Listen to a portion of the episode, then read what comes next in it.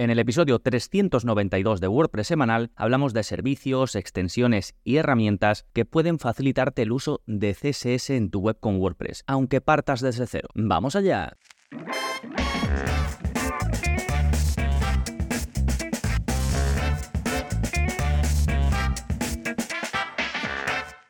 Hola, hola, soy Gonzalo Navarro y bienvenidos al episodio 392 de WordPress Semanal, el podcast en el que aprendes a crear y gestionar tus propias webs con WordPress en profundidad. Y hoy hablamos de trucos de CSS, porque hay una cosa que veo muy clara y es que cada vez tenemos más opciones a nuestra disposición para generar CSS que a priori es bastante complejo y que luego solo tendríamos que pegar en nuestra web. Es decir, nos valemos de herramientas, de opciones, se genera ese CSS y después nos vamos a nuestra web y lo pegamos. Pero voy a poner mucho foco en cómo esa parte de irnos a nuestra web y pegarlo es importante tenerla controlada porque si no, de nada nos sirven todas estas herramientas, todas estas opciones, si no tenemos esos pequeños conocimientos eh, básicos que son muy fáciles de aprender y ahora te voy a guiar sobre cómo puedes hacerlo. Además de, por supuesto, hablarte de todos los trucos y todas estas herramientas que digo que nos facilitan mucho la vida. Pero antes, como siempre, novedades, ¿qué está pasando en gonzalonavarro.es esta semana? Pues tenemos por un lado nuevo vídeo de la zona código y precisamente enfocado al CSS y me lo he sacado porque la semana pasada hablábamos en el grupo de Telegram, uno de los eh, miembros preguntó preguntaba sobre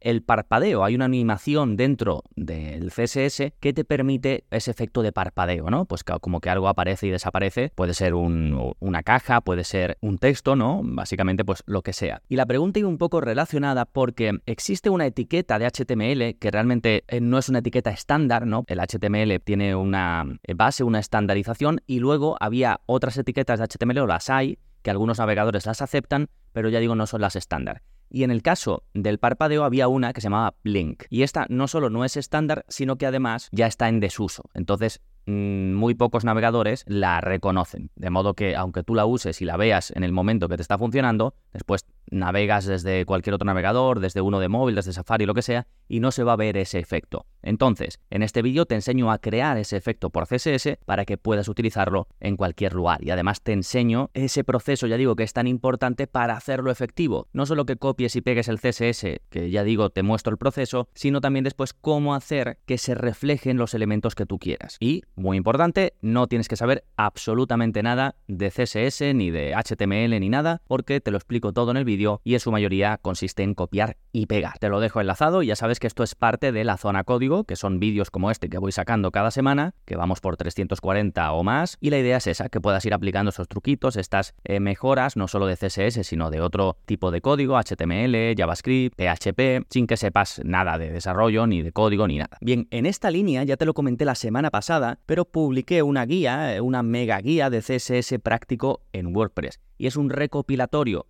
de todos los vídeos que he ido publicando durante estos años sobre el CSS, ordenado por temática. Por ejemplo, hay una sección que se llama Trucos de CSS, que está muy relacionada con lo que vamos a hablar en este episodio, que tiene su buscador, que puedes ir marcando los vídeos que hayas visto como completados y así te queda en todo ese índice, pues puedes ir viendo los que están ya vistos y los que no. En fin, un poco para que lo tengas todo eh, mejor ordenado y puedas acceder a todo este contenido que ya se va acumulando. Sí, y además te voy a dejar otros enlaces útiles y muy relacionados con este episodio, como por ejemplo el curso de CSS básico enfocado a WordPress o el curso de HTML básico también enfocado a WordPress. Sí, para acceder a todos estos enlaces recuerda que lo más fácil es ir a las notas del episodio y las tienes escribiendo en tu navegador gonzalonavarro.es barra 392, que es el número de este episodio. gonzalonavarro.es barra 392. Sí, estas son las novedades y las recomendaciones. Vamos ahora con el plugin de la semana, que se llama Publish Press Series. Y si te suena esto de Publish Press es porque ya he hablado de algunos plugins de esta misma empresa o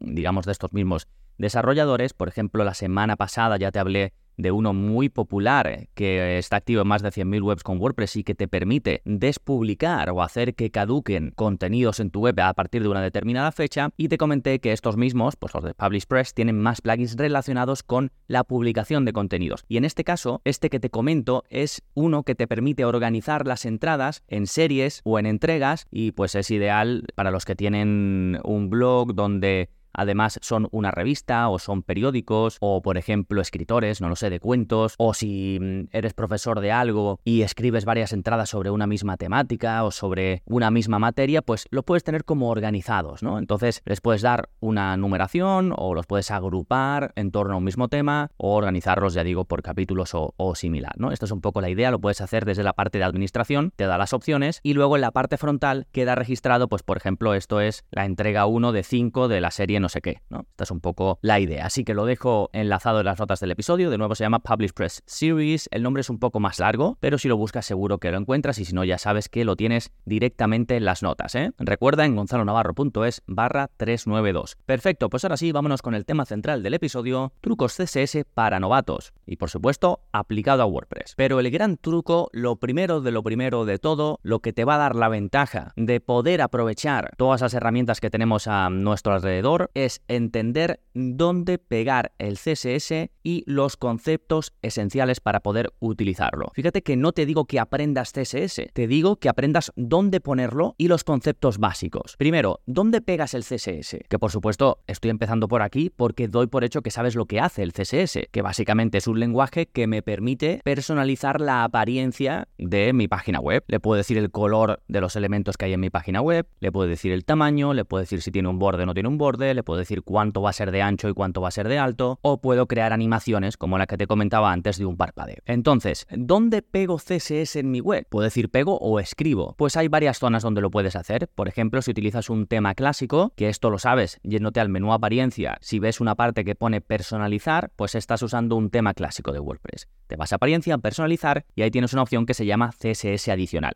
Ahí pegas tu CSS, le das a guardar y ya está. Si utilizas un tema de bloques, que esto lo sabes, si te vas al menú apariencia dentro de, de, tu panel de administración de WordPress y no ves el menú de personalizar, pero sí que ves uno que pone editor, pues entonces estás usando un tema de bloques o un tema basado en bloques. Te vas al editor, te vas a una parte que es estilos, le das a los tres puntitos para ver más opciones y ahí tienes una que es CSS adicional. Y ahí puedes pegar tu CSS. Otra opción es pegar los cambios en el propio archivo a nivel de tu tema destinado a ello, que se llama style.css. Esto debes hacerlo, si lo quieres hacer así, debes hacerlo con un tema hijo, que es básicamente crear una copia de tu theme para que puedas aplicarle cambios y que cuando se actualice tu theme no los pierdas. Sí, estas tres cosas las tengo explicadas de sobra en vídeos específicos y en el curso de CSS, ¿de acuerdo? Así que en la parte de enlaces te voy a ir dejando todo para si no lo tienes claro así en formato audio porque nunca lo has hecho, pues yo tengo vídeos paso a paso explicándote cómo se hace. Más aspectos esenciales, además de saber dónde pegar el CSS.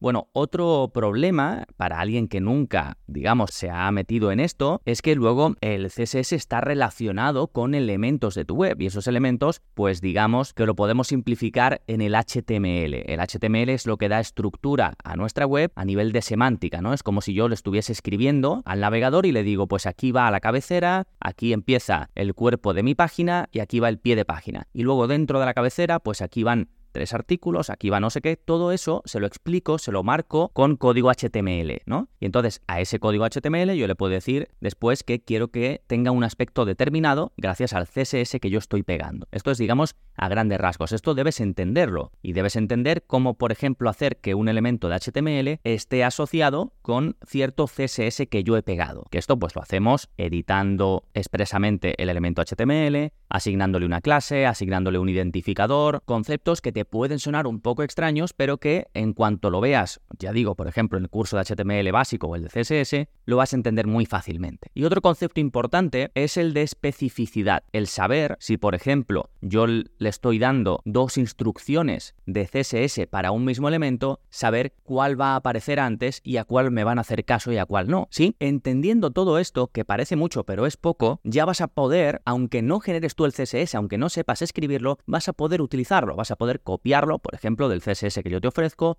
o de herramientas como las que te voy a hablar en este episodio, ¿sí? Así que lo primero es que tengas controlado estos conceptos que te he dicho y a los que te voy a dejar enlaces para que los puedas dominar sin problemas. Si te queda alguna duda, me escribes, si eres suscriptor desde el soporte y si aún no estás apuntado, pues por contacto, oye Gonzalo, ¿qué vídeos me recomiendas ver? Y te los paso. Pero ya digo, voy a intentar dejarlo todo bien ordenadito y bien especificado en las notas del episodio. ¿eh? Vale, pues vámonos con esas herramientas que nos van a facilitar la vida y que nos van a permitir usar CSS sin realmente saberlo, más allá de estos conceptos básicos. Bueno, la primera es mi favorita, es una extensión de navegador que te permite personalizar el CSS de tu web sin escribir el CSS. También te permite escribirlo si sabes o pegarlo y lo ves como con vista previa. Te puedes ir a cualquier web y utilizas esta extensión, la activas y empiezas a modificar el CSS de esa web. Y tú ves los cambios, los ves en el momento. Por supuesto, no se activan porque si no tú podrías ir cambiando el aspecto visual de cualquier web por ahí y dejarlo permanente. Esto es simplemente como una especie de previsualización. Pero lo bueno es que te genera ese código CSS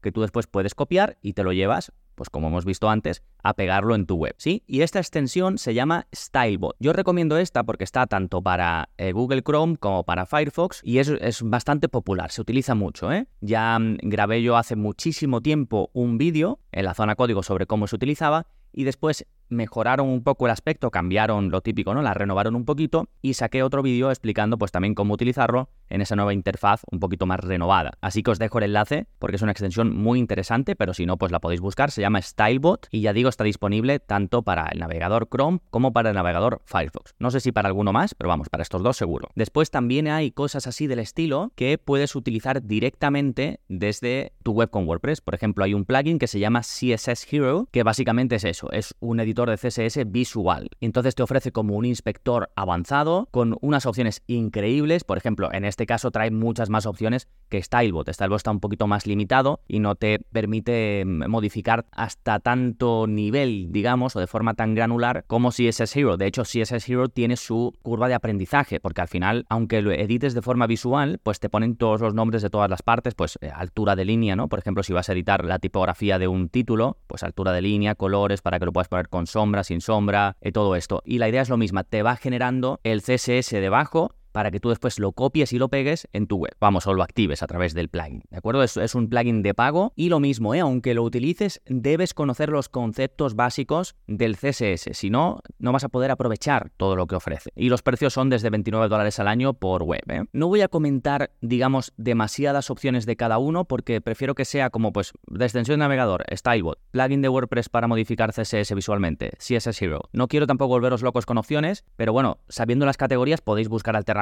pues puedes buscar alternativas a CSS o a Stylebot, ¿no? Y así, pues puedes ir investigando por tu cuenta. Yo te voy a decir un poco las más populares o las que yo conozco más, ¿no? Bien, ahora venimos al mundo de la IA, ¿no? La inteligencia artificial para generar CSS, por ejemplo. Aquí han salido, bueno, infinidad de opciones y van a salir muchísimas más. Antes de que explotara ChatGPT, ya había servicios que te generaban CSS o que te generan también código PHP para WordPress. Por ejemplo, en el curso de WordPress avanzado, yo me valgo de una herramienta que se llama Generator WordPress que precisamente hace esto, te genera código PHP, te genera plugins, te genera shortcodes, te genera tipos de contenido personalizado, digamos a través de unas preguntas que te hace y luego tú copias ese código y te lo llevas a tu web, ¿no? Pues también con CSS hay servicios que lo hacen, pero hoy en día realmente con ChatGPT es que es lo mismo, porque al final tú le puedes decir, compórtate como un generador de CSS para WordPress. Y le preguntas, pues quiero mm, que el ancho de la página de mis artículos esté siempre al 80%.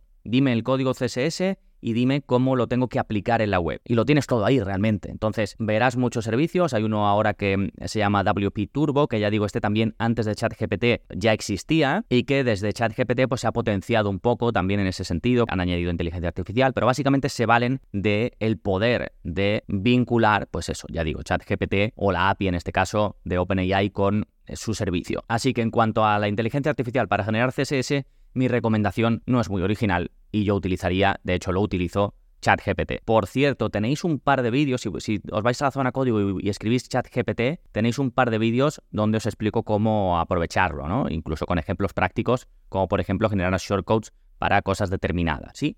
De todos modos, si queréis utilizar servicios y generadores de CSS para cosas concretas, hay una página que está muy bien que se llama eh, webcode.tools y em, después tenéis esto de CSS Generator. Yo voy a dejar el enlace para que podáis ir directamente. Es generador de CSS y de HTML, no con inteligencia artificial, sino pues tú quieres generar, por ejemplo, una animación, te vas a la parte de animación y con sus opciones la generas, ¿no? Y luego la copias y la pegas en tu web. Y esto para cosas como animaciones, que es más complejo escribir ese CSS, o para hacer degradados de distintos colores, con eh, más porcentaje de un color que de otro, con más o menos transparencia en un lugar o en otro, pues todo eso también escribirlo por código aunque sepas hacerlo es un rollo. Entonces es mejor utilizar un generador de estos y luego copiar y pegar el código. Yo al menos lo hago así. Así que os voy a dejar varias opciones para degradados, para sombras, para animaciones y luego el generador este, digamos, global, que también te permite incluso crear eh, una tipografía, vamos, las opciones para una tipografía, qué color va a tener, qué grosor, todo esto, ¿no? Para que no tengas que escribirlo, te lo genera y luego lo copias y lo pegas. Por cierto, publiqué un vídeo de la zona código, que creo que lo he dejado, sí,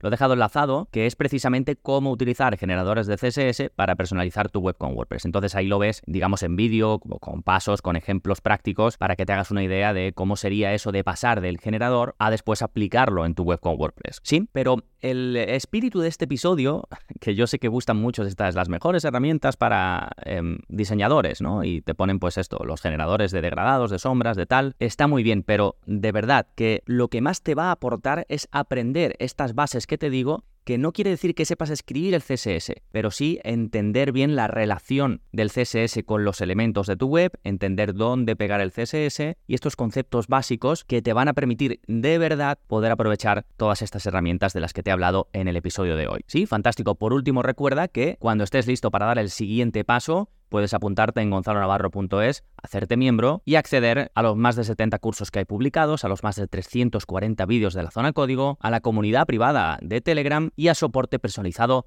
directamente conmigo. Tienes toda la info en gonzalonavarro.es. Nada más por este episodio, nos seguimos escuchando. Adiós.